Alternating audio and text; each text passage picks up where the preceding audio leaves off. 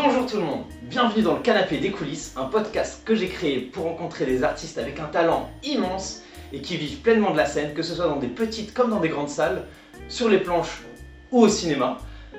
L'objectif pour moi, il est triple, c'est de choper des anecdotes de vie croustillantes, des bons conseils et surtout pour me marrer.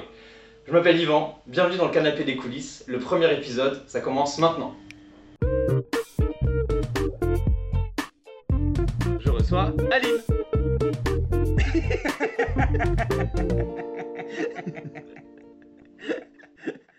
Eh ben Aline, bienvenue dans le canapé des coulisses. Je suis très content de t'interviewer aujourd'hui. Et euh, Merci. pour débuter, bah, je voulais te demander, euh, est-ce que tu peux te présenter de la manière que tu souhaites? À propos de l'impro, de la scène euh, Voilà, si tu veux le faire en chantant, en rimant ou juste en déroulant ton CV, Non, je vais y aller, sens-toi libre. tra- je vais... je vais y aller tranquille. Euh, en gros, bah, je m'appelle Aline Petit. J'ai fait du théâtre depuis mes 9 ans, avec quelques arrêts jusqu'à la fin de l'adolescence. Et puis depuis mes euh, 20 21 ans, un truc comme ça, j'ai pas arrêté le théâtre. J'ai fait euh, un peu de Florent, euh, un peu les cours Florent. Après, j'ai fait, découvert l'impro. Et j'étais dans deux assos différentes, les improbables et après les très à l'ouest. Et puis au l'ouest, j'ai rencontré Raph. Et euh, quelques années plus tard, bah, on a créé un pro studio qui existe depuis 2014. Allez, 8 ans quoi.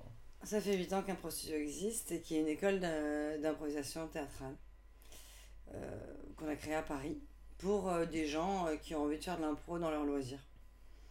Voilà, et puis j'ai développé aussi d'autres d'autres collaborations. Je travaille avec le théâtre de la Coupe et puis au fur et à mesure, bah, j'ai bossé dans plein d'endroits différents, euh, mais je vais pas tout sortir là, ça ferait un petit peu euh, genre CV quoi. Génial. Et hum, bah, très bien. Bah écoute, pour commencer par le début, moi j'ai envie de te demander, c'est quoi ta les, les pro- tes premières fois en impro? Genre comment t'as as découvert ça? C'est peut-être au cours Florent ou ailleurs euh Non, j'ai pas découvert l'impro à Florent parce qu'à l'époque, il n'y en avait pas. Parce que. Ah oui, j'ai un chat qui, qui aime bien s'exprimer.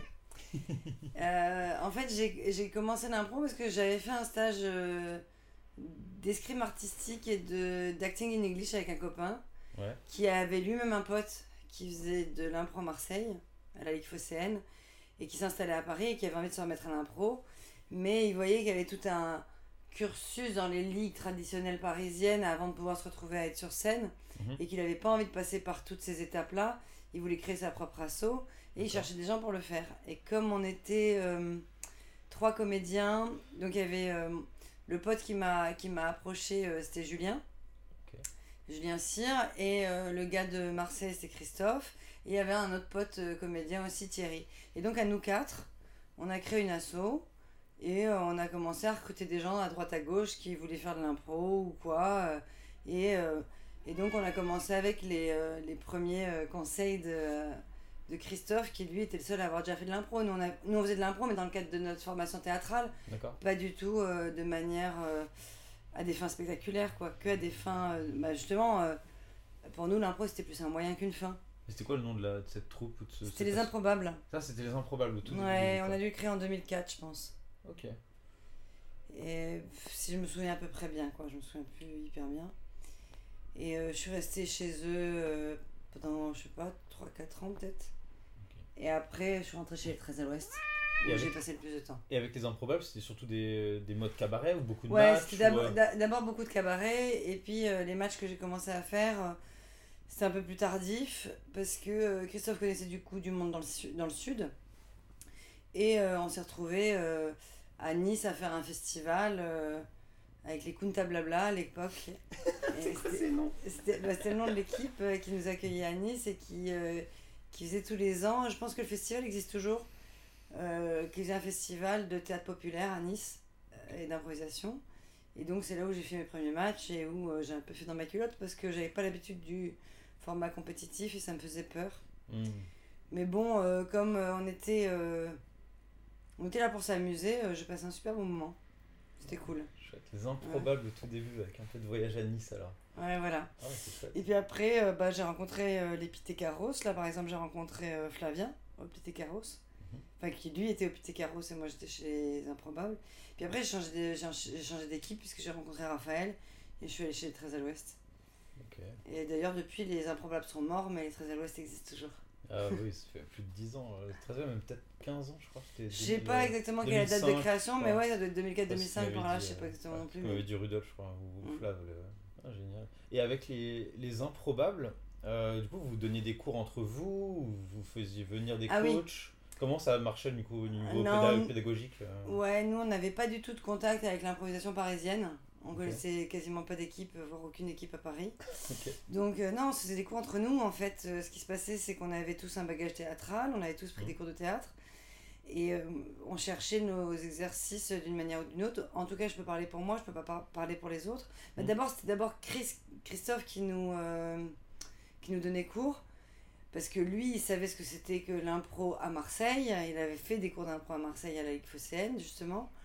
Et lui, il prenait pas mal de cours en charge au début. Et puis après, euh, bah, moi, euh, j'allais sur Internet, chercher des exercices, euh, je fouillais. puis j'ai...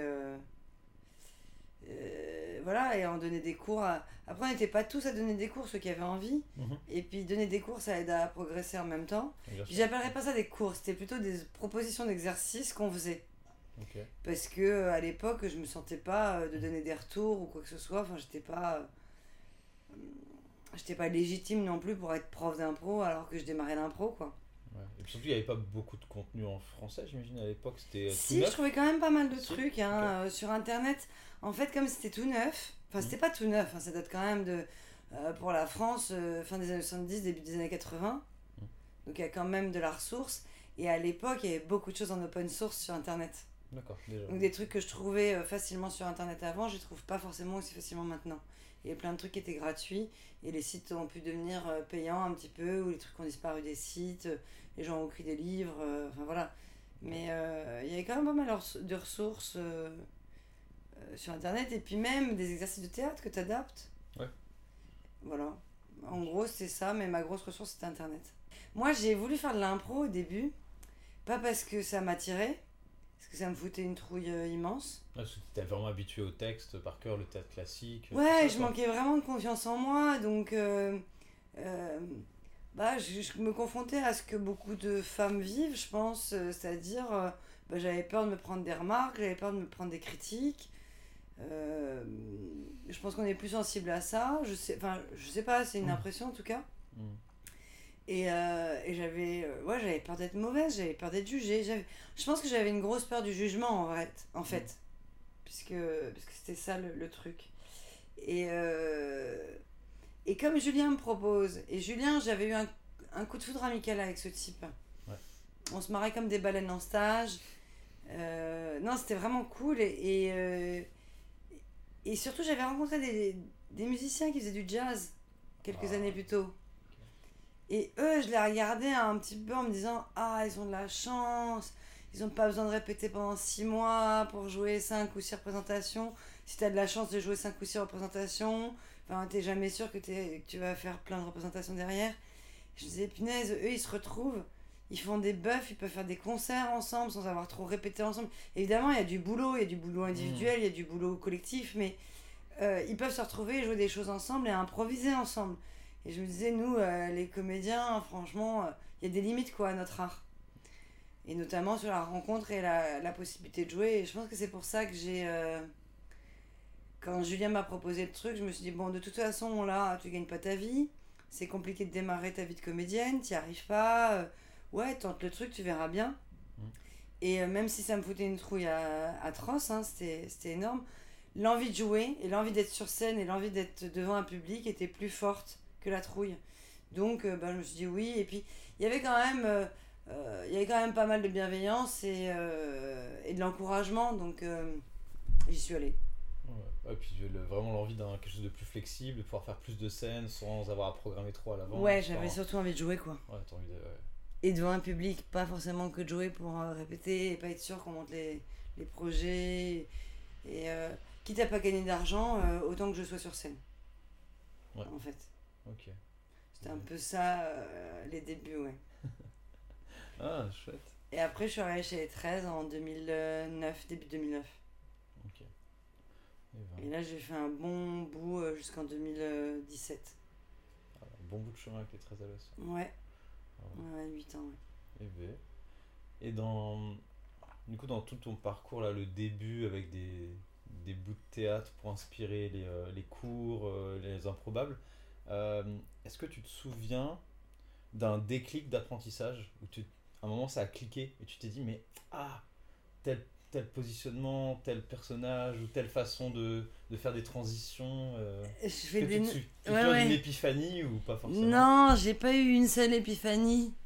J'en ai eu plein en fait. Mm. Enfin, épiphanie c'est de l'anglais, mais euh, des révélations, on en a plein au cours. de- Enfin, moi je pense hein, au cours d'un parcours d'improvisateur ou d'improvisatrice, c'est que euh, euh, en fait on passe des étapes de notre propre vie Mhm. personnelle. Euh, moi j'ai plein de, de défis personnels euh, que je relève depuis des années, des années. et en impro, fatalement, tu ressens des trucs plus forts que dans la vie d'une certaine manière. Enfin, ça révèle des choses sur ta propre vie. Mhm. Et notamment sur le manque de confiance en soi. Ouais, c'est sûr. Tu peux pas faire semblant que tu ne manques pas de confiance en toi en impro. Enfin, si tu manques de confiance, tu manques de confiance.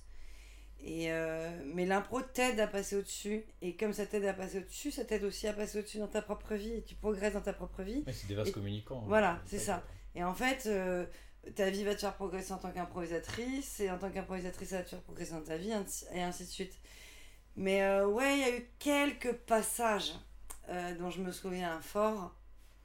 Par exemple, pour moi, un, un- un vrai avant-après, c'est quand je décide de, de me professionnaliser avec l'improvisation, qu'on démarre l'école avec Raph, qu'on part en, en tournée au Québec avec les 13 à l'Ouest.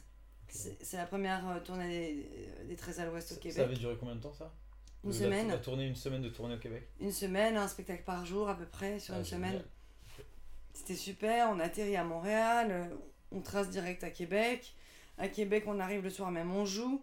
Je comprends rien à ce que disent les Québécois, je suis paumée. euh, et j'étais fatiguée, jet laguée, machin. Mais bon, on, on fait le match, ça se passe bien, c'est rigolo. Après, euh, euh, on- je crois qu'on monte au Saguenay à Chicoutimi. On fait un match là-bas qui était super. Et on redescend à Montréal. Et moi, en fait, dans ce voyage, il se trouve que. non, on a fait deux matchs à Québec. Il se trouve que euh, mes camarades euh, ont euh, tous petit à petit des étoiles. Donc euh, en match. étoiles, ah oui, quand t'es quand en match et t'es euh, la personne la plus remarquable du match. ou- Alors, tu as trois étoiles souvent.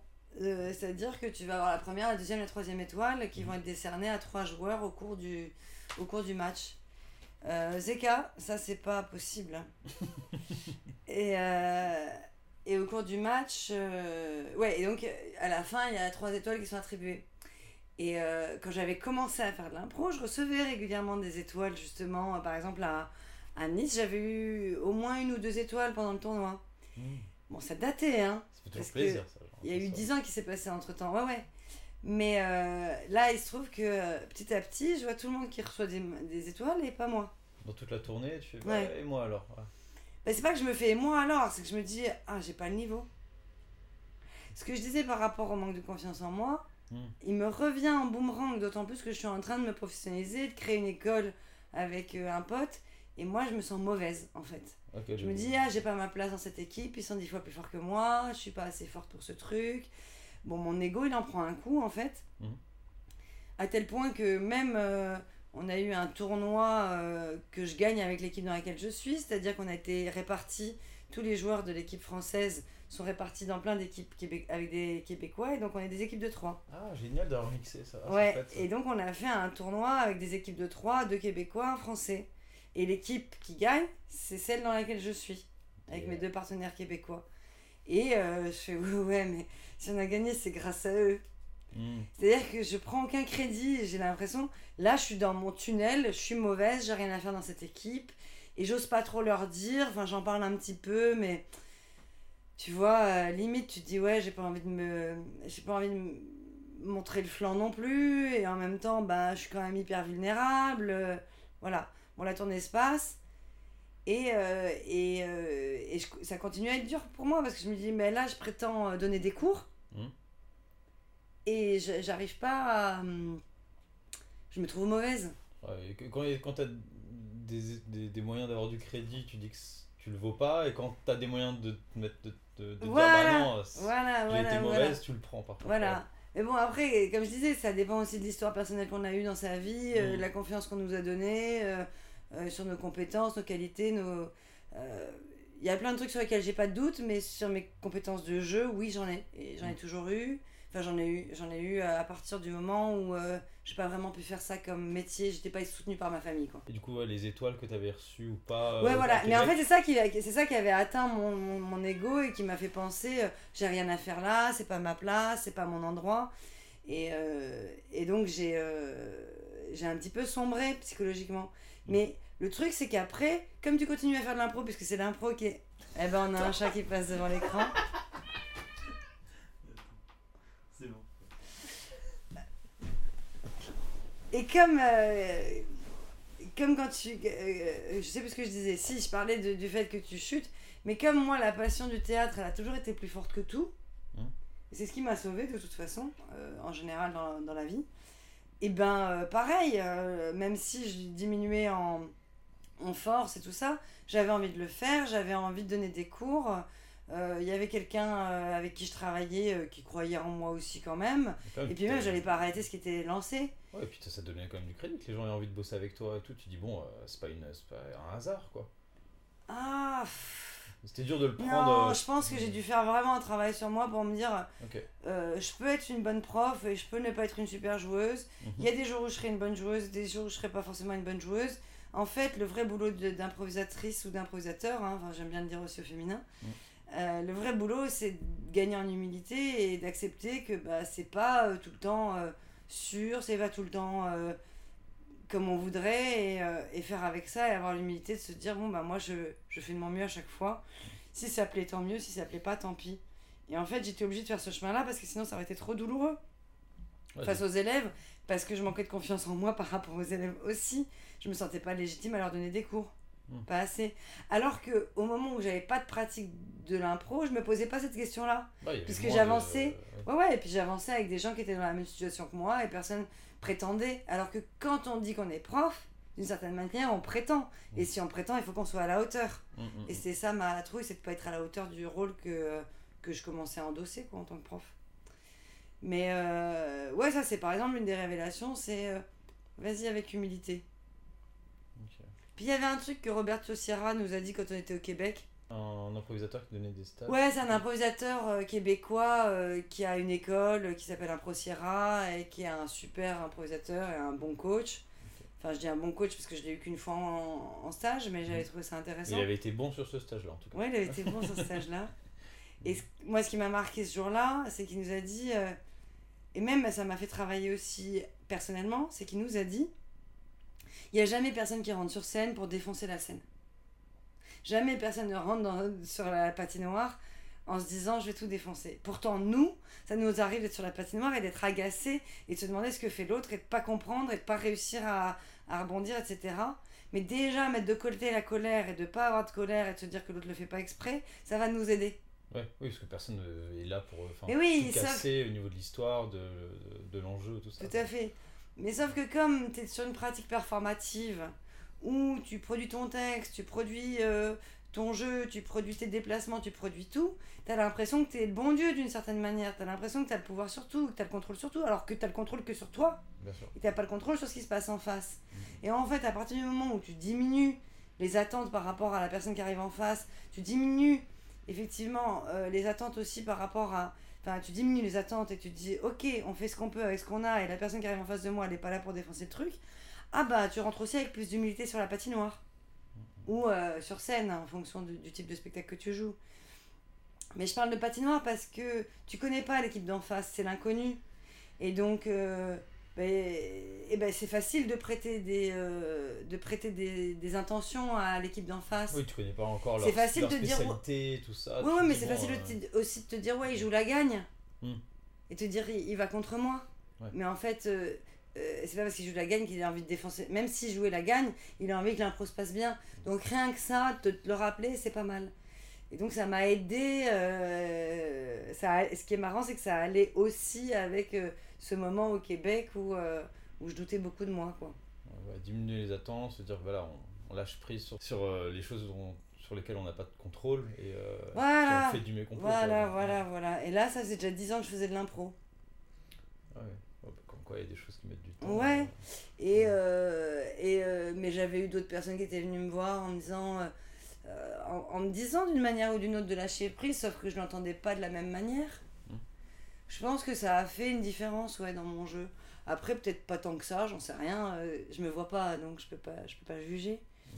Mais ouais, ça a pris 10 ans avant que je comprenne ça. Et, j'ai encore besoin de temps en temps de me le rappeler. et c'est- refaire diminuer les c'est- enjeux, C'est une bonne de- chose de se dire que bah non, c'est bon, on a toujours quelque chose à apprendre. euh, Ah bah c'est oui, oui. jamais fini. Ah non, c'est jamais fini, non.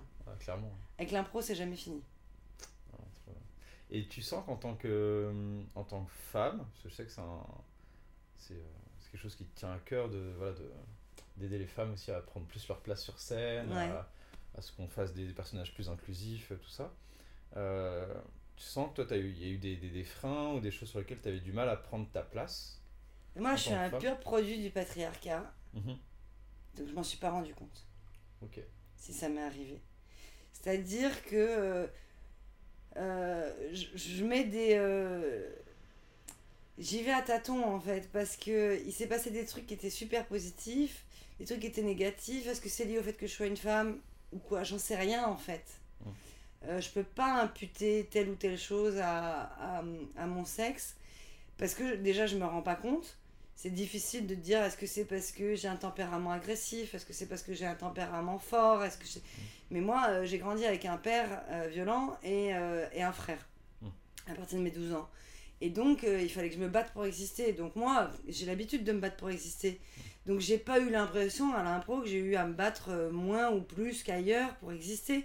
J'étais euh, j'étais entraînée d'une certaine manière à, à jouer des coudes, à gueuler, à être une grande gueule en fait. Mm. Et on m'a toujours vu comme une grande gueule partout où je suis passée. Donc euh, j'étais calibrée finalement pour un monde patriarcal. C'est-à-dire que ça passe dans un monde patriarcal ça. Parce que j'ai les codes masculins et euh, je m'en sers. Mm. Donc euh, difficile de me rendre compte de ce que j'aurais vécu euh, en tant que femme. J'ai un tempérament... Alors je pense que je suis une femme complètement. hein. Mais il y a plein de trucs que j'ai intégrés comme si c'était normal. plein de codes virils qui me paraissaient normal et que j'ai dû déconstruire. Surtout que bah, 13 à l'Ouest, c'était quand même une équipe Ah ben on était carrément... fort de caractère, donc heureusement que t'a- t'avais ce caractère Ben, euh, bien trempé. Déjà, c'était quand même, euh, quand même une équipe, moi, qui m'a accueilli les bras ouverts. J'étais en période de déprime, voire dépression. Je parlerai pas de dépression, mais presque. Au moment où je suis rentrée chez les 13, après un énorme chagrin d'amour, j'ai quitté euh, les improbables suite au chagrin d'amour parce que le mec avec qui j'étais, je l'avais fait venir dans les improbables. Ah, Donc ça avait euh, mis tout un, toute une ambiance que moi j'étais incapable de gérer. De toute façon, je vais pas juger ce qui s'est passé à l'époque. À l'époque, je jugeais, mais maintenant je juge plus du tout parce que chacun fait comme il peut euh, avec euh, ce qu'il a à ce moment-là. Mais ça m'a obligé à quitter euh, les improbables. Et... Mais j'ai eu la chance de rencontrer 13 à l'Ouest, de rencontrer Raph qui m'a intégré. Et 13 à l'Ouest, ils étaient super accueillants. C'est-à-dire que oui, on montrait nos culs dans les événements. on l'a fait. dans- sur des festivals ou quoi, mais en même temps, je suis arrivée là. euh, euh, une des membres, Sylvie, moi j'ai été super touchée. Sylvie, elle m'a accueillie, euh, elle m'a invitée à son mariage, alors que ça faisait pas six mois que je la connaissais, ça devait faire trois mois que je la connaissais. Mais comme je faisais partie des 13 à l'Ouest et qu'elle avait invité les 13 à l'Ouest, et ben elle m'a invitée à son mariage. l'ensemble, quoi. ouais. Et, et moi, ce truc-là de, de solidarité, je l'ai vraiment senti chez les 13, même si on n'était pas beaucoup de filles. Il y avait ce truc de solidarité chez les 13 qui était hyper fort. Et, euh, et moi, ils m'ont, ils, m'ont- sorti la tête de l'eau euh, fortement, il et elle. Et puis, effectivement, c'est, c'était une troupe potache parce qu'il y avait une majorité de mecs, mais les nanas, elles avaient, euh, elles avaient leur place quand même. Après, je me souviens euh, euh, que l'une ou l'autre n'avait pas forcément envie, d'aller en spectacle, mais elle était contente de venir euh, au- à l'entraînement, par exemple. Donc, euh, il y avait une super bonne ambiance. Et puis on a cherché à féminiser la troupe parce qu'on se disait que c'était pas cool qu'il y ait que deux ou trois filles et on voulait qu'il y ait plus de filles qui jouent. Et, euh, et le pari a été réussi, je crois qu'ils sont à la parité hein, depuis quelques années. Ouais, génial. Donc, euh, ouais, ouais. euh, et c'était une volonté de tout le monde. C'était pas. C'était pas. c'est une volonté des mecs et des nanas. On avait envie d'être en parité, on avait envie de jouer ensemble. On n'avait pas envie que ce soit un monde que de mecs, quoi. Donc, c'est des grosses personnalités, mais c'est des grosses personnalités généreuses. Ah, c'est adorable. Donc, c'était pas, c'était pas gênant. Non, bah moi, oui, euh, j'étais, moi j'étais plus macho que le macho. En gros, ils montraient leur cul, je montrais, euh, je montrais tout, quoi. enfin, euh, voilà. Mais c'était, c'était, potache, ouais. Et, enfin, tu te souviens d'une scène où justement vous étiez foutu à poil ou un truc où Ah c'est- oui, oui. qui était genre une Non, mais- genre. Parce que c'est un truc que je vois pas souvent hein, maintenant, genre, c'est les gens se Non, lâchent peut-être moins. On était fous, hein. on était fous, euh, on était euh, excités du bulbe, je sais pas ce qui se passait à l'époque, mais euh, on était en festival et. Mais je sais pas s'ils ont envie que je raconte ça, hein, mes camarades. Bon, je vais le raconter quand même, mais pas, si tu veux, comme tu veux. je vais changer les prénoms. Enfin, je sais pas si j'y arriverai. Je vais faire A, B, C. On était en festival et il y a un membre d'une troupe extérieure, on va l'appeler A, qui discutait avec un membre C, euh, un membre B, pardon, qui était de notre équipe. Donc il y a deux, euh, personnes de deux équipes différentes qui discutent. Et euh, il y a un troisième membre, un deuxième membre de l'équipe des 13 qui arrive en- en Sur scène, là, c'est pendant une scène. Non, non, Non. pas du tout. Non, en dehors. On est en festival, on est euh, à la cantine, enfin là où il y a la cantine, ça discute à droite à gauche, ça se rencontre, ça parle, ça rigole, ça fait des conneries.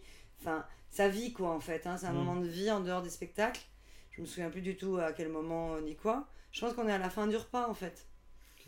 Et ils sont en train de discuter passionnément de musique. Et puis je sais pas ce qui prend, ce qui prend à mon pote qui était avec moi. Euh, mais il fait genre euh, ouais, euh, genre qu'il est capable de montrer sa bite. Et il monte sa bite. Donc, celui qui est en train de parler de musique soutient la proposition de son partenaire, Dans le oui et. dans le oui et, hein, et monte sa bite aussi. Et moi je dis, c'est pas parce que je suis une fille que je vais pas montrer ma bite. Donc j'ai baissé euh, mon froc pareil, parce que je voulais faire comme les mecs. En fait, je pense que j'avais un truc du euh, je veux être comme les mecs, je veux être. Et c'est ce qui faisait que je rentrais dans les, dans les, euh, dans les groupes de mecs aussi. Mhm. hein. Et tout le monde s'est marré. On a, et et, et le, le membre de l'équipe d'en face, enfin d'une des autres équipes de- du, du festival, a halluciné, nous a trouvé fous et a intégré l'équipe euh, quelques années plus tard. Enfin, non, même pas quelques années, quelques mois ou semaines plus tard. Il est resté dans son autre équipe, mais il a intégré aussi notre équipe. Mais il a halluciné, il s'est dit, mais c'est quoi cet arrêt? Mais il y avait ce truc en fait où. C'est-à-dire que j'étais euh, j'étais un bro, quoi. J'étais. euh, euh, Il n'y avait pas. Pourquoi je pouvais être comme ça C'est parce que j'étais en confiance. Il n'y avait pas de. J'avais pas de peur, j'avais pas de risque. Il n'y a pas de jugement dans l'équipe, c'était. Ouais, euh, bon, à un moment donné, ils m'ont dit qu'il faudrait que tu arrêtes d'enlever ton, d'enlever ton t-shirt euh, trop souvent sur scène. Hmm. Parce que j'enlevais souvent mon t-shirt sur scène. Vous avez peur que t'attrapes froid. Non, je pense que, je pense que justement, c'était interprété par les autres. On se rend pas compte, mais le, le rapport à la nudité, le choix de la nudité ou le choix du, du, du déshabillage, euh, le choix exhibe est un choix de provocation. Mhm. Euh, et euh, en tant que femme, cette provocation, elle peut être très mal acceptée par le public. Surtout si on sexue la femme. Surtout si on quoi, pardon? Si on sexualise, pardon. Ah, ok, d'accord. Ouais, je dis sexu- sexualise la femme.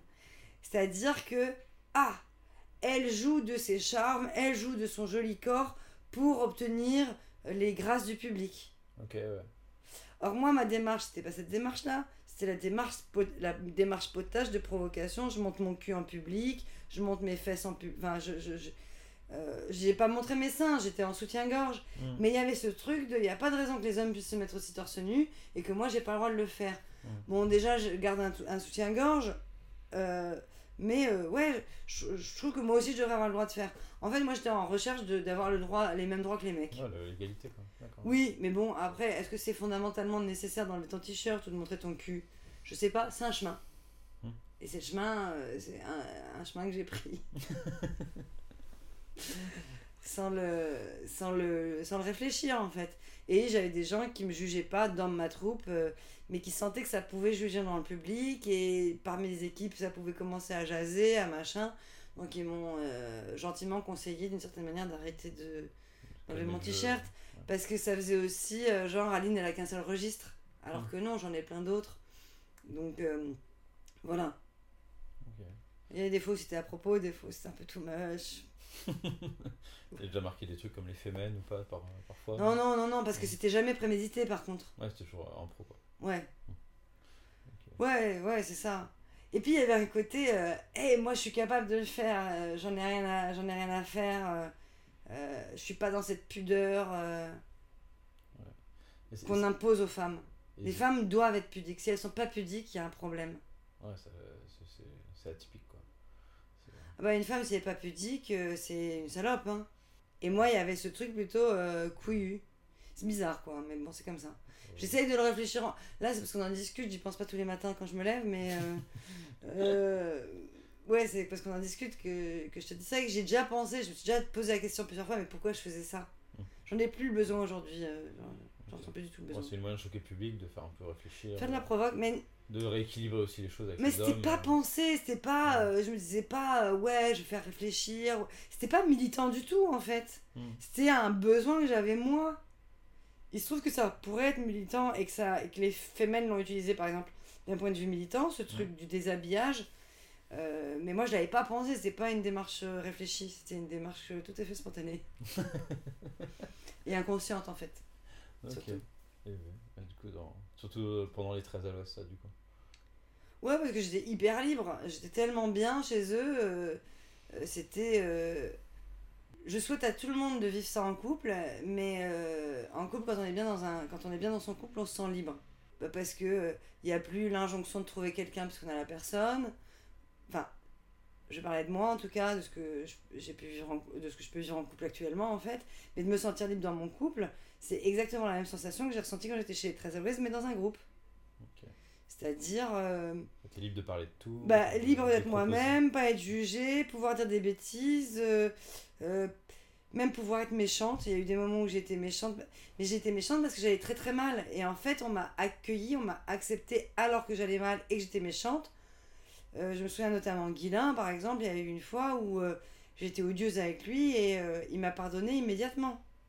Et il m'a pardonné parce qu'il savait que j'allais pas bien. Et en fait, quand on a des personnalités comme ça en face de soi, euh, qui vous comprennent tellement bien et qui ont, et qui ont vraiment de l'empathie pour vous, et qui vous aident à grandir et qui vous aident à, à être mieux, une personne meilleure et euh, moins dure en fait, et moins dure envers vous-même en réalité. Parce que eux ne sont pas durs envers vous-même Mm. et ils vous apprennent à vous aimer.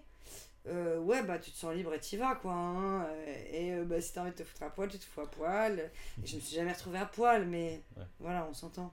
Ah, Donc euh, voilà, j'étais dans, ce, j'étais dans ce type de groupe, et j'étais dans un groupe où, où je me sentais forte quand je jouais avec eux. C'était la force du groupe. Et en fait, ce qui s'est passé, c'est qu'avec cette histoire d'étoiles, par exemple, au Québec, l'individualité a pris le pas sur le groupe, alors qu'avant, Mhm. j'étais sur le groupe. Et en fait, dès que l'individualité... Alors c'est important que l'individu se sente bien, mais il faut se rendre compte qu'on est des êtres sociaux et que euh, notre individualité, quand elle devient toxique contre nous-mêmes, il faut nous-mêmes euh, en tout cas moi je pense qu'il faut se raccrocher au groupe pour redescendre et redevenir qu'un membre du groupe et se dire ouais ok ça va c'est cool. Et, puis on est, on est tous euh, on est tous différents et on apporte tous des choses différentes à un moment différent. Il y a des moments où on va être plus leader des moments où on sera plus suiveur il y a des moments où on va donner plus et il y a des moments où on va prendre plus et en fait euh, accepter qu'on n'est pas tout le temps au top de sa performance au top Ouais, de ses humain, capacités enfin, Ouais, voilà. temps- C'est de l'impro, quoi. Tu peux pas tout le temps faire un truc parfait. Mais voilà, mais en fait, l'impro, le- surtout quand tu as une pratique régulière, régulière et que tu joues régulièrement, etc., bah, tu l'apprends, quoi. Et aussi avec une tournée où tu joues tous les jours, Mhm. bah, euh, tu peux avoir l'impression que tu es à sec de- d'inspiration aussi. Mhm. Alors que c'est pas vrai. Mais tu. Voilà, et en fait, tout ça, c'est intéressant parce que ça te met à l'épreuve. Et ce qui te met à l'épreuve te permet de te poser des questions. et- d'y répondre en partie, mais euh, je pense qu'Anthony Hopkins, il a raison, on finit sa vie en se disant qu'on sait rien, quoi. Donc bon, voilà, mais euh, ça, ça te fait progresser, quoi, ça te fait avancer un petit peu. En tout cas, euh, social- socialement, avec les autres. En mettre bien. Oui, ma chérie. Et, euh, et ben, parmi du coup, euh, je sais pas, tes souvenirs d'impro, euh, c'est quoi les, les scènes marquantes ou les moments de connexion intense dont tu peux te souvenir ou un spectacle en particulier? Bon, j'imagine qu'il y en a plusieurs, mais si on avait Ben, en fait, quelques-uns. euh, il n'y en a pas tant que ça, tant que ça, parce que la grâce, euh, tu la rencontres rarement, Mhm, je trouve, personnellement. J'ai euh, deux moments assez incroyables dans mon souvenir, mais je serais incapable de te les raconter. ok. Je peux te ra- parler que de ce que ça m'a fait. Mhm. Je me souviens euh, d'une impro avec Guilain, euh, chez les Très à l'Ouest, justement, à l'époque. On était sur scène, on jouait, et je me retrouve à être. Je peux pas te raconter l'histoire, parce que je m'en Mhm. souviens pas de l'histoire, mais je me souviens de ce que ça me fait. Et euh, c'était. euh, je joue une marchande de, de bonbons, Mhm. Et lui, je crois qu'il joue un tueur. Et en fait, c'est comme si euh, dans ce moment-là où on jouait ce truc-là, tout le sous-texte, tout ce qui devait se dire entre comédiens, qui aurait été écrit dans le scénario, etc., passait sans parole. On jouait, on sentait ce que l'autre allait faire, on savait ce que l'autre allait faire. C'était euh, un vrai moment de symbiose, de, de, de co-construction, où euh, je me suis sentie... euh, Enfin, je jubilais à l'intérieur en fait, parce que tout ce que j'espérais se passait comme je l'espérais. Ah. Et je pense que Guilain a vécu à peu près la même chose. Euh, ouais, ouais, la, la, la- la marchande de bonbons, on s'en est souvenu pendant pas mal d'années. Et puis, euh, et puis il y a eu un autre moment aussi que j'ai adoré. Je jouais une femme de ménage antillaise dans une école. Là, c'était quand on jouait l'anecdote insolite avec Élise et Raph. J'ai une scène avec Élise où je construis ce personnage-là. Et je lui faisais euh, un énorme accent antillais à cette femme. Et euh, aujourd'hui, on sait le sort qu'on réserve aux accents en, impro. Mais euh, moi, j'aime bien les accents. Je trouve ça hyper chouette, les accents. Dans le sens où ils marquent une certaine identité, un, un- un bout de quelque chose. Alors, c'est cool de savoir bien les faire. Mais surtout, pour moi, ils doivent pas servir le cliché. Ils doivent simplement servir le, le personnage. Mhm. Et là, en l'occurrence, j'étais une, euh, donc une femme de ménage antillaise. Donc, jusque-là, je ressemble un petit peu à la Marie-Thérèse des, euh, euh, des Inconnus, Mhm. inspirée par eux d'ailleurs. Mais elle était fan de jouer des années 80. Ok. Et, euh, et ce que je kiffais, c'était d'en faire cette fan absolue des jouets des années 80, c'est-à-dire que son accent devenait anecdotique, tout le reste devenait anecdotique, ce qui devenait le plus important pour elle, c'était ça. Et je le jouais avec Elise, et pareil, tout ce que j'avais envie se passait comme j'avais envie, et j'étais super inspirée, et je me rappelais de tous les jouets de quand j'étais gamine, auxquels je ne pense jamais et qui me reviennent pas à l'esprit. Et là, tout me remontait euh, comme une évidence, et donc j'avais la matière pour pouvoir faire Ah, exister ce piocher dans personnage. ton vécu des vrais jouets, des choses que Ah tu- bah tu de mes souvenirs de jouer de, de, de l'époque euh, auquel je, quand je jouais à ces jeux-là, Mhm. euh, quand j'étais dans la cour de récréation, la main collante, la puce, euh, les billes, euh, les... euh, Ouais, Tous les trucs de pif gadget. euh, ça. Ouais, après tous, je sais pas si je m'en souviendrai, mais euh, il y avait plein de trucs, euh, le truc qui tombe, qui descend les escaliers, le ressort qui descend les escaliers, machin. Donc il y avait tous ces jeux-là qui me revenaient en mémoire et que je, je, je ressortais euh, sur scène. Et quand t'as cette fluidité-là et que t'as le matos qui vient tranquille, pareil, c'est génial. Et, euh, et ça vient souvent d'une super connexion avec ton partenaire, ou ta partenaire. En l'occurrence, c'était avec Elise, qui a la grimace, et avec Guilain. C'était mes partenaires, euh, j'adorais jouer avec eux, ouais. Ah, génial. Ah, j'adore moments- toujours jouer avec eux. Bah, toujours. aussi.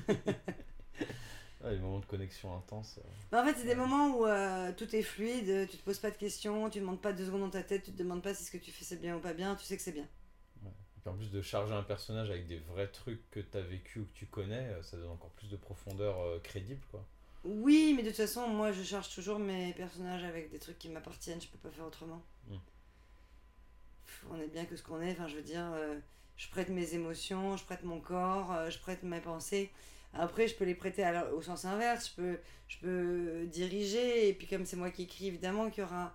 Il y, a eu, qu'il y aura toujours un lien avec ce que je pense. D'ailleurs, il y a eu une longue période où j'avais du mal à jouer des personnages euh, qui perdaient parce que je voulais pas perdre. Et ça aussi, c'est cool les losers en fait. Faut savoir jouer les losers en Un impro. bon loser, c'est vraiment. C'est tellement euh, bon, le public aime ça. ouais. On a besoin de ça. euh, on a besoin de ça. euh, Enfin voilà, on a besoin que le. Quand on est dans le public, hein, j'entends. On a besoin de voir le loser en chier, tout ça, et que ce soit pas nous. Hmm. Qu'on soit à l'abri de ça. Donc, euh, ouais, voilà, donc ça c'était mes deux, mes deux moments de grâce, je dirais. Ah. Dont je me souviens. Hmm. Il y a eu Bien d'autres sûr, il y moments. a Il y a des eu- centaines. Des centaines, non, non, non, il n'y en a pas eu des centaines. Mais euh, qui m'ont bien marqué, c'est ceux-là. Il y a eu des moments de honte aussi. hein. Hmm. Mais bon, c'est passé. Euh, Et dans. Du coup, bah, on parlait des personnages. Est-ce que euh, tu sens que toi, tu as un. euh, t'as un personnage refuge sur lequel tu, tu gravites ou tu t'y retournes souvent sur scène, ou tu- un archétype? Plus maintenant. Euh, mais oui, j'avais des personnages refuges. Ouais. Des personnages que j'avais travaillé au théâtre, en scène, euh, par exemple à Florent. Et donc que je faisais exister en impro. Ok. Euh, alors tu travailles une, une scène de 3-4 minutes au cours Florent, tu vois. Il y avait des personnages qui m'avaient marqué, que j'avais adoré jouer. Donc les personnages que j'avais adoré jouer, je les ai re- reconvoqués en impro. Et puis, euh, et puis d'autres personnages qui m'inspirent. Il y a eu une, une période, c'est terrible, mais j'étais hyper inspirée par les, euh, les mendiantes, euh, les nanas qui mendient dans le métro, les, les Roms. Ok. Donc ça, ça... Bah ouais, je sais pas, je me projetais en elle. euh, je disais, s'il vous n'aurez pas une pièce. Voilà, bon, c'était débile, mais ça, ça m'amusait. Et, et je pense aussi que la caricature, c'est amusant. Et donc voilà, donc j'avais ce genre de personnage. J'adorais faire euh, les sorcières dans les, dans les contes Ah Mm. ouais. m'en les dire. euh, je trouve ça cool. euh, voilà, j'aime bien aussi jouer euh, des bourgeoises euh, horribles, euh, un peu à l'image de ma grand-mère. Dédicace. Mais ouais, mais en même temps, le truc, c'est que t'es inspiré par les autres quand t'es comédien ou comédienne. Donc il y a des personnages que t'as envie de faire revivre d'une manière ou d'une autre. euh, et, euh, et puis j'ai quand même de la tendresse pour ces vieilles bourgeoises acariâtres. Mm. Parce que c'était ma grand-mère, donc... euh, euh, Et puis la jouer aussi, ça te permet d'avoir une certaine empathie aussi de. Ouais, puis ça me libère aussi de ça ça. exorcise quelque chose. Ouais, ouais, ça me libère, c'est-à-dire que ça m'évite d'être acariate dans la vie de tous les jours, Mm. de pouvoir l'être sur scène. Mm, mm. Ça me permet de vider cette euh, envie de, de tout défoncer autour de moi aussi par moment, quoi. C'est en ça que je dis que le théâtre m'a sauvé la vie aussi. C'est que ça ça- ça ça m'a permis de. Ça m'a permis en fait de, de- de libérer des émotions, d'avoir un endroit sécurisé où tu peux exprimer des émotions sans que tu sois jugé. Parce que ça m'est déjà arrivé de piquer des crises chez moi, euh, j'ai eu les flics qui sont venus voir quoi. Parce que mes voisins s'inquiétaient, Ah parce oui. qu'ils m'entendaient hurler. Oui. Vous hurlez sur une scène, personne n'appelle les flics pour vérifier si vous allez bien ou pas. Jusqu'ici, non. Jamais vu ça. Non, voilà. Donc c'est quand même un espace super cool où tu peux tout vivre.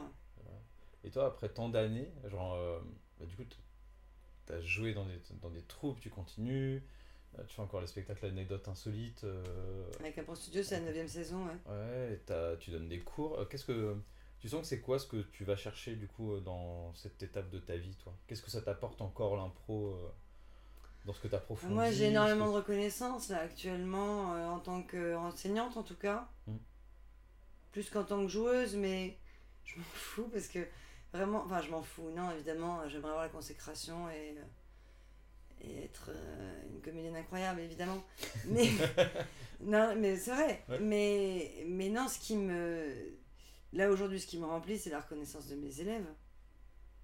J'ai eu des, des témoignages de d'amour, euh, j'ai eu des remerciements, j'ai eu. Euh, moi, ça m'a fait pleurer toute. Ça m'émeut là à nouveau, hein, parce que. Parce qu'en fait, c'est. euh, Moi, j'ai fait du théâtre parce que je voulais de l'amour. Ouais. Il se trouve que j'ai rencontré une vocation, c'est l'enseignement. Et que je reçois énormément d'amour avec l'enseignement. Autant de mes élèves enfants qu'ados et adultes. Euh, j'ai reçu de la reconnaissance de, de- gens que j'ai vus en prison une fois. Euh, j'ai- ouais, c'est le fait de transmettre euh, ce- ce- cette discipline. J'ose pas dire cet art parce que je le vois comme un artisanat. Et un peu de l'art, mais il y a des choses qui nous échappent en fait. Et comme c'est éphémère, on n'est pas tout le temps artiste, on est souvent artisan. Et de temps en temps, il y a de l'art qui sort. Mais, euh, euh, enfin, en tout cas, c'est comme ça que je le vois. J'étais. ouais, c'est. Recevoir la, euh, la reconnaissance de mes élèves, c'est juste un truc de, de malade. Et après, quand ils viennent au spectacle et qu'ils aiment les spectacles, c'est la cerise sur le gâteau, quoi. Mais, euh, mais vraiment, de voir que ça a influencé, que j'influence la vie des gens, et dans un bon sens, qu'ils me disent que. euh, non, mais c'est débile, hein, mais j'ai une élève, alors là, ça n'a rien à voir avec l'impro pour le coup, Mhm. qui m'envoie un mot, genre un ou deux ans après avoir quitté les cours, pour me remercier de tous les tout le travail de respiration qu'on a fait en début de cours, parce que son accouchement s'est passé super bien. Ah, c'est Bah, moi, je dis Alléluia, tu vois. Alors, c'est drôle, ça n'a pas de lien avec l'impro. mais Je l'ai app- je l'ai- je l'ai aidé à respirer. Ça, c'est cool.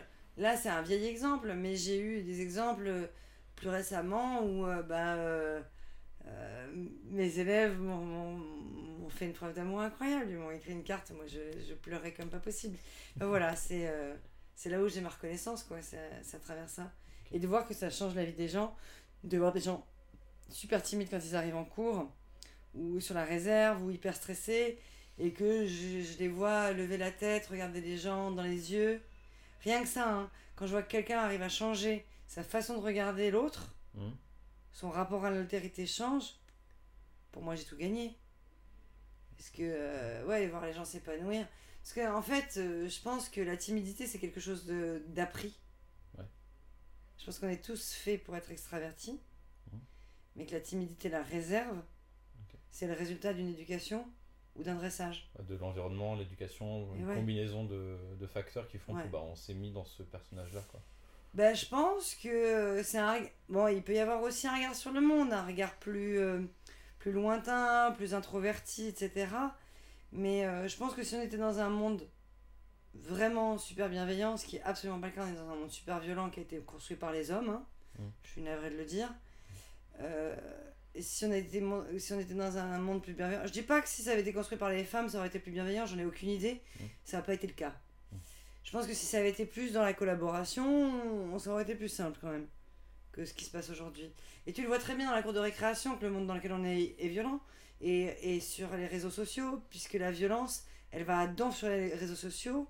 Aujourd'hui, on voit plein de harcèle, du harcèlement scolaire, du harcèlement. euh, voilà, sur les réseaux, comme je disais, euh, je me répète beaucoup, mais. Et, et, euh, et en fait, c'est la révélation qu'on est dans une société violente, avec des injonctions, des obligations à remplir des conditions pour être accepté par le groupe, etc. Et comme nous sommes des êtres sociaux, on veut rentrer dans le moule, on veut rentrer dans le groupe, c'est normal. Et le fait qu'on veuille rentrer dans le groupe, et ben ça provoque des rivalités, des machins et, euh, et de la violence. Et en fait, il y a d'autres façons d'entrer dans le groupe, et je pense que si le groupe était plus bien- bienveillant, ça pourrait beaucoup mieux se passer. Et ça, c'est un vrai changement de paradigme qui est nécessaire de faire aujourd'hui, autant par rapport aux périls écologiques Mhm. euh, qu'aux périls sociaux. Euh, je trouve pas qu'on soit dans une période très calme d'un point de vue social. Là, je me dis, Il faut se méfier de l'eau qui dort, quoi. ouais. Donc, euh, pour moi, l'impro, c'est une éducation au vivre ensemble, en fait. À la symbiose. Parce que c'est ça que ça veut dire. Symbiose, c'est vivre ensemble.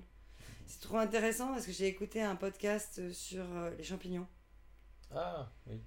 la- série doc- documentaire. Et en fait, euh, on connaît très très mal les champignons, puisque la vision du 19e siècle, c'était une vision faussement darwiniste, hein, parce que Darwin ne considère pas que tout est compétition. Mhm. Et c'est un regard mauvais sur Darwin, enfin à mon avis, hein, et pas qu'à mon avis, c'est un regard biaisé sur Darwin que de dire que, en gros, dans la nature, c'est marche ou crève. Et que on est tout le temps, les espèces sont en compétition et qu'elles gagnent les unes sur les autres. Il y a beaucoup de cas de symbiose. Et le champignon, on est la preuve. Et les champignons, il y en a partout. Il y en a dans nos maisons. On n'en a pas conscience. Il y en a partout. Il y en a dans la poussière. Il y en a partout, partout, partout. Et eux, ils vivent en symbiose. Et ça vivre en symbiose avec des algues, avec des bactéries, avec des machins. Et en fait, nous, on devrait être capable de la même chose, plutôt que d'aller se mettre sur la gueule et et d'aller défoncer le vivant. Peut-être vivre en symbiose avec le vivant, se rappeler qu'on est une partie de la nature. Enfin, je, je- suis en train de partir en délire là, mais. Mais non, mais je trouve qu'il y a un lien avec ce qu'on fait en impro. Ouais, d'apprendre l'intelligence collective, de comment Voilà, fonctionne ça. un groupe en tant que. bah, C'est ça. pas juste une somme d'individualité. C'est ça. euh, Et se rendre compte que si je soigne le groupe, le groupe me soigne. Mm.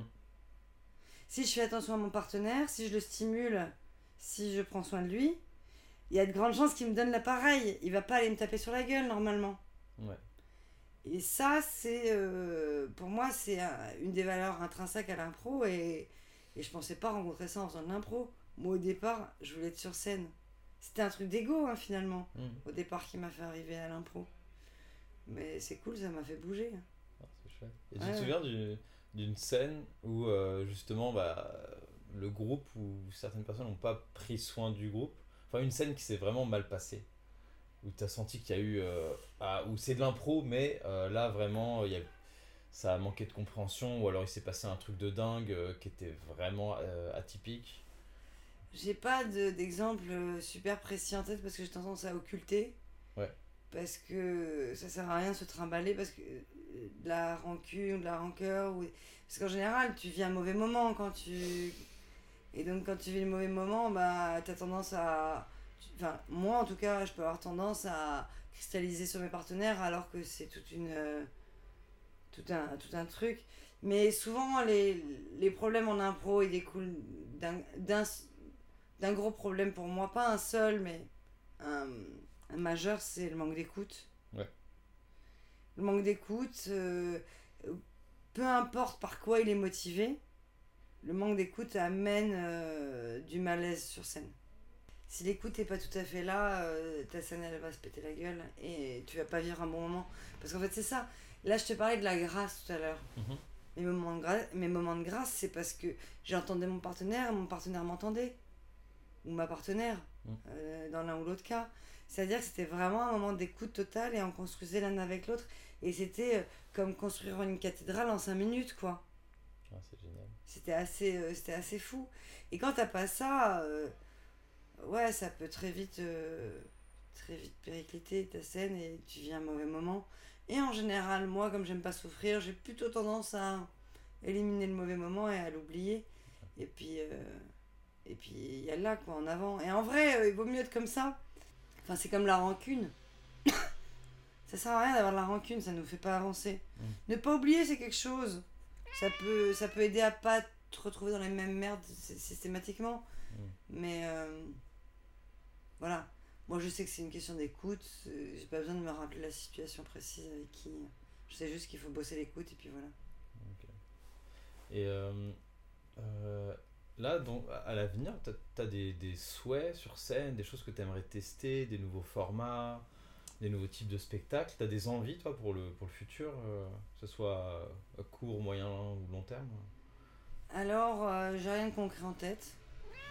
Ce que je, ce que je sais, c'est que euh, j'ai envie de jouer sur scène. Je voudrais que ce soit le plus sincère possible. Mhm. Il y a un travers dans lequel tombe l'improvisation, je trouve, par moment, voire même souvent. Oui, elle veut s'exprimer. c'est euh, c'est d'être en surface des personnages. J'aimerais réussir à amener plus de profondeur, euh, plus de matière en fait, et pas être trop en surface. La difficulté, c'est comme on a plusieurs choses à, régler- à gérer quand on est sur scène, on a soi, on a notre texte, on a notre placement, notre énergie, le volume, enfin tous les aspects techniques, mais, mais aussi l'aspect de la narration. Et, euh, et c'est parfois difficile de réussir à aller dans la vérité du personnage quand tu as tout ça à gérer. Mm. Et euh, ouais, mon désir, ça serait de réussir à faire plus de. d'être plus sincère sur scène. Mais ça, c'est un, un truc perso, quoi, en Mm. fait. Mais en termes de spectacle, je suis pas une grosse inventeuse de, de, de, de formats, de trucs comme ça. Euh, J'aimerais bien trouver un format qui permet ça. Ok. un truc qui, voilà, un truc qui permet d'aller toucher plus à ce que ce qu'on voit au théâtre. ok. Parce que toi, c'est quelque chose que tu aimerais y revenir euh, temporairement un petit peu Je sais pas si j'ai envie de faire du texte, parce que j'aime bien ne pas avoir de texte, Mhm. peut-être, mais en fait, c'est creuser des personnages, travailler des personnages, parce qu'en fait, ce que je te disais tout à l'heure, tu me demandais si j'avais des personnages refus, et je te disais, il y a des personnages que j'aime amener à l'impro, que j'ai travaillé au théâtre. Mhm. Et en fait, ce que j'aimerais, c'est vraiment travailler des personnages et les amener à improviser. Ok. Et ça, c'est un format dont m'a parlé Alex, où ils avaient un, un spectacle un peu type Cluedo, mais ils bossaient en amont leurs personnages. Ouais. Et après, ils avaient des costumes, et euh, ils avaient juste besoin d'une intrigue et d'un point de bascule dans le spectacle. Et du coup, ça, ça, les- ça leur permettait du coup de travailler à fond les persos, mais ils savaient pas qu'est-ce qui allait se passer et quelles allaient être les relations entre les persos au moment du spectacle. Ouais, ben moi je trouve ça super intéressant. Alors c'est vrai que tu peux le faire avec Cluedo, mais tu peux le faire avec plein d'autres euh, plein d'autres types de, de formats, je pense. Hein. Il suffit simplement de trouver un, un motif ou un, un cadre. Mhm. Mais c'est facile avec le policier en général, en fait, parce que le policier a des codes, ils sont intégrés depuis des lustres Ouais. euh, par nous tous. Je veux dire, on a tous regardé Colombo, euh, Agatha, Agatha Christie, etc., etc. Enfin, plein de trucs. Donc il y a des euh, il y a des habitudes et il y a des points de passage habituels. Donc Ouais. il suffit que tu aies les deux trois points de passage dans l'intrigue pour que ça bascule. Et effectivement, tu peux avoir ça. Mais je pense qu'il y a d'autres formats qui sont faisables pour faire ce genre de truc.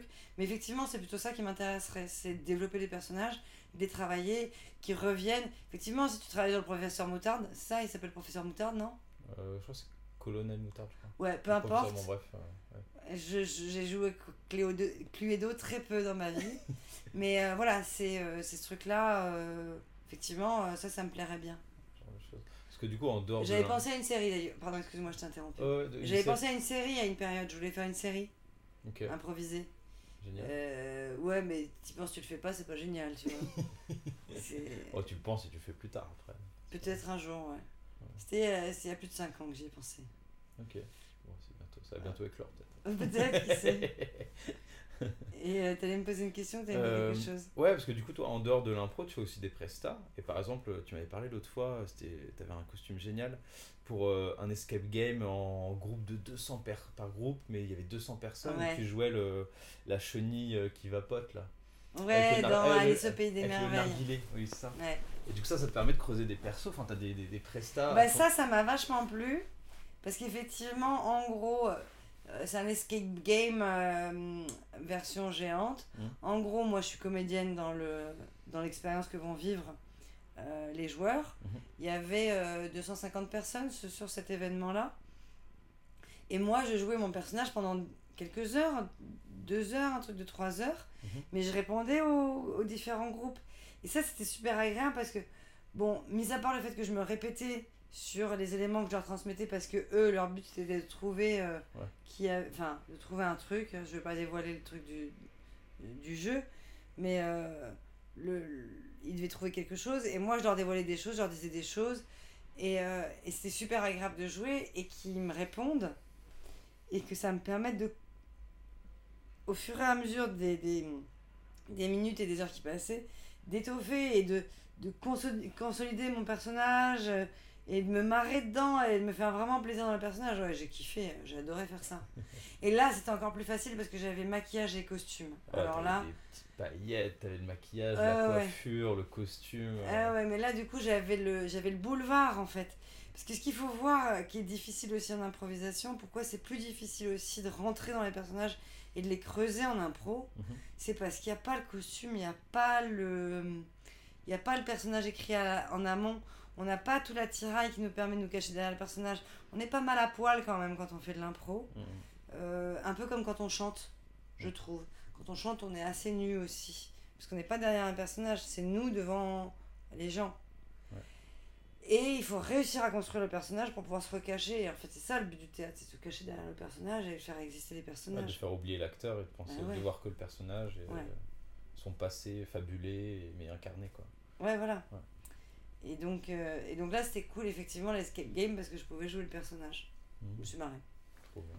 Et t'as des, t'as des objectifs cette année Genre tu dis bon cette année j'aimerais bien que hop je sais pas euh, augmenter en gamme sur ça ou tester ça ou jouer avec telle personne. euh, Alors, c'est petit truc, marrant. un truc où tu dis cette année vas-y on va tester ça. En fait, c'est marrant, je fonctionne pas trop par objectif. Mhm. Je fonctionne plutôt par rencontre, opportunité, tout ça. Parce que quand je nourris trop d'espoir dans quelque chose et que ça se passe pas, je suis déçue et j'ai Ouais. pas envie de vivre ça. J'ai plus trop envie de vivre ça.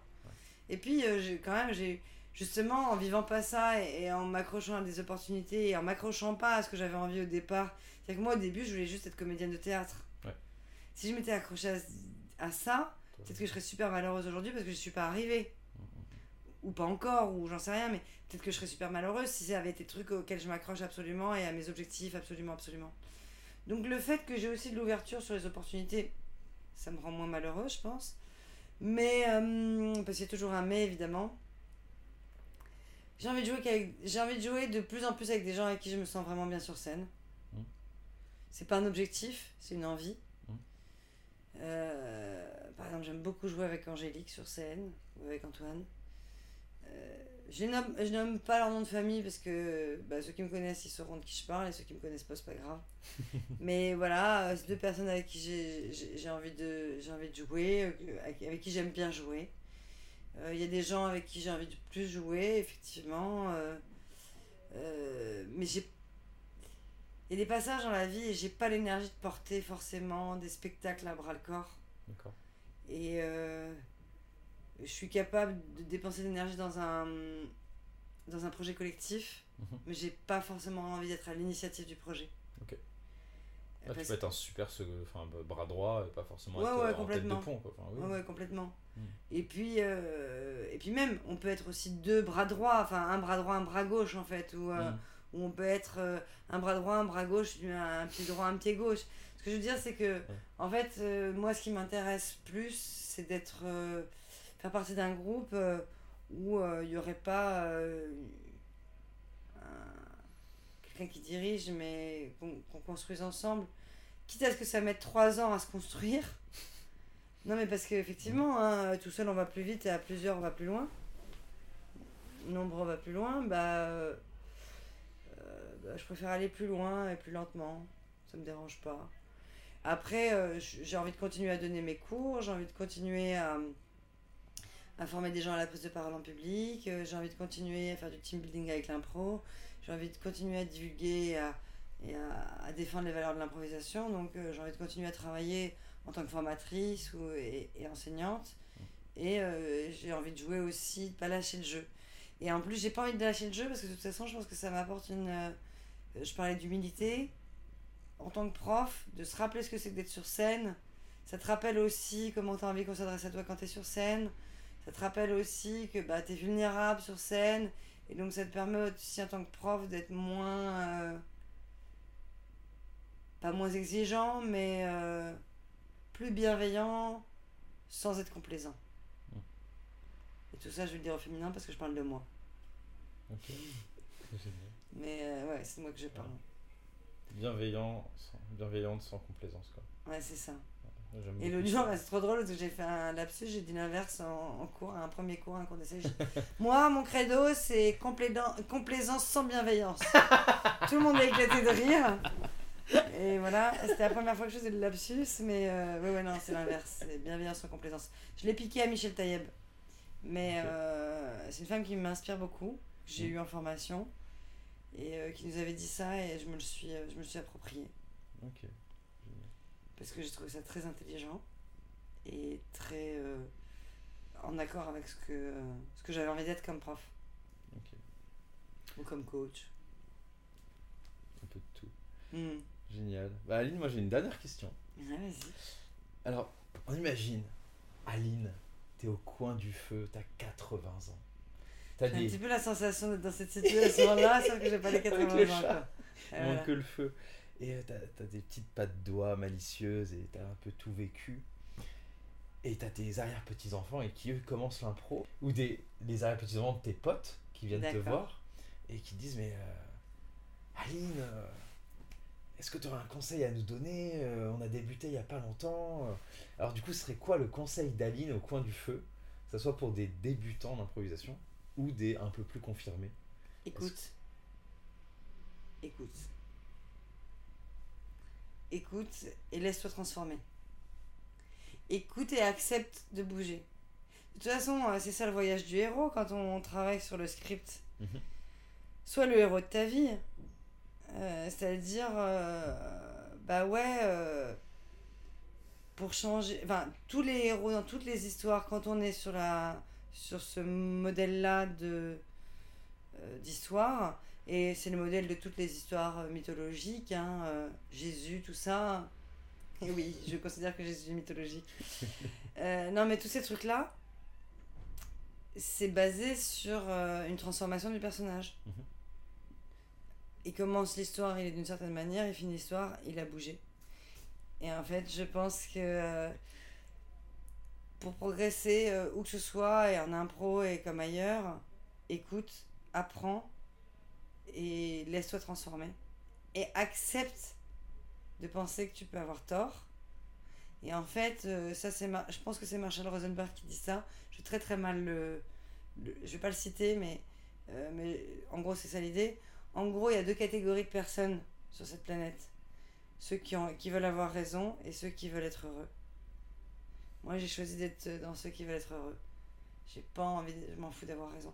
Et je pense que c'est pareil, c'est ce que je dirais aux, aux enfants, euh, aux arrière-petits-enfants, de mes neveux ou de, de mes camarades ou de ceux qui veulent faire de l'impro. À la jeunesse, en fait, c'est ça que je dirais. Ouais, ouais, écoute et laisse-toi laisse-toi transformer. Et doute. Doute, mais avance. Fais des choix. Renonce. Souffre. Sortant. Ré- sois résilient. J'en sais rien, j'en rajoute plein là, tu m'arrêtes pas. Alors du coup, je raconte que des conneries les unes derrière les autres. Mais ouais, en gros, c'est ça, c'est écoute, échange. Ok. Génial, Aline. Bah, merci beaucoup. D'ailleurs, je vais te dire, Ah, attends, attends, je vais quand même rendre hommage à Joe Bill, Ah, euh, qui est un improvisateur américain que j'ai rencontré et que je trouve exceptionnel euh, en tant que joueur et en tant qu'ami. Et euh, qui est assez philosophe. Et lui, il est très intéressé par la psychologie. mhm. Et, euh, et par exemple, il dit un truc. euh, ouais, enfin, il dit ça, il dit euh, accepte de te faire changer et change, quoi. Écoute et change. Voilà. Donc ça vient de lui aussi. hein. En fait, ma vision, elle vient de plein de gens qui ont traversé ma vie, qui m'ont raconté des choses et que j'ai vu faire et qui ont été des exemples. Et si je pouvais avoir le même impact sur d'autres personnes, ce serait cool. c'est déjà le cas. Ouais, bah voilà. voilà, donc écoute, euh, petit, euh, petit pa- padawan, c'est ça qu'on dit euh, dans Star Wars Dans Star Wars? Dans Star Wars, ouais, dans Star Ouais, Wars. Dans Star Wars. voilà, Génial. Merci beaucoup, Aline. avec plaisir. Pour clôturer, est-ce que tu as des annonces à faire sur toi, des spectacles, des cours que tu donnes, des... quelque Eh chose bien, qui, je touche, donne que des tu cours chez un pro studio. Mhm. Et vous pouvez venir et vous amuser avec nous. Je donne des cours pour les gens qui habitent dans la région d'Anguin. À Anguin, il y a un cours qui s'est ouvert au Centre culturel François Villon. Et euh, je joue dans un spectacle qui s'appelle L'anecdote insolite. Et je joue dans un spectacle euh, qui s'appelle D'une fable à l'autre, avec ma fantastique partenaire Angélique et Antoine Godin. Et Angélique qui dit des fables magnifiquement bien. Même si nos impros sont pourris, Mhm. vous aurez eu le plaisir d'entendre euh, les fables dites de la meilleure façon possible. Oh. Et euh, ouais, je mets la brosse à reluire, mais vraiment, euh, elle dit extrêmement bien les fables. Et voilà, et puis sinon, euh, voilà. Eh ben écoute, merci beaucoup. C'était. Aline Petit dans le canapé des coulisses. Et puis bah, à très bientôt. merci. Thank you.